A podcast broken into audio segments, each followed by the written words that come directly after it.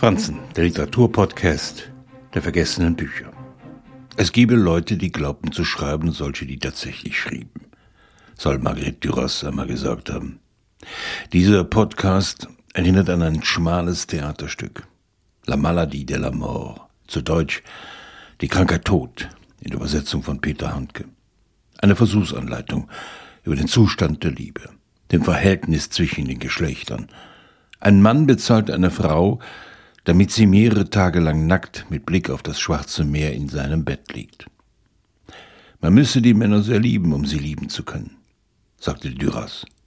Sonst könne man sie nicht ertragen. Der Armut in Indochina entflohen, fand sie als Erwachsene Zuflucht im Alkohol, kämpfte mit ihren Dämonen, indem sie in der Sprache Zuflucht suchte und die Freiheit an ihrem Schreibtisch fand. In kurzen Sätzen und dem unausgesprochenen Raum dazwischen erzählt sie in La Maladie de la Mort von einer hemmungslosen Sehnsucht, der Suche danach lieben zu können, geliebt zu werden.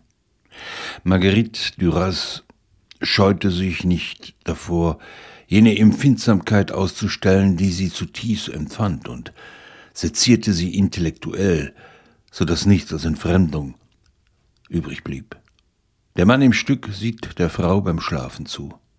Er wird sie berühren, ihren Fragen ausweichen, sich jede direkte Leidenschaft verbieten. Sie erzählt ihm, dass sie tödlich erkrankt ist, was ihn die Fassung verlieren lässt, weil er nicht für sie da sein kann. Was sich in der Zusammenfassung melodramatisch anhört, gewinnt auf der Bühne an Brisanz, weil das Schweigen mehr als der Text erzählt. Das muss man als Autorin erst einmal schaffen, dass der Text dazu verleitet, die Spannung zwischen den Sätzen auszuloten. Eine Schriftstellerin, die es vermag, die Liebe zu hinterfragen, ohne ihre Zuschauer zu verblenden, zerreißt es innerlich, aber sie nähert sich so weit sich selbst an, wie es ihre Leser womöglich niemals zulassen würden.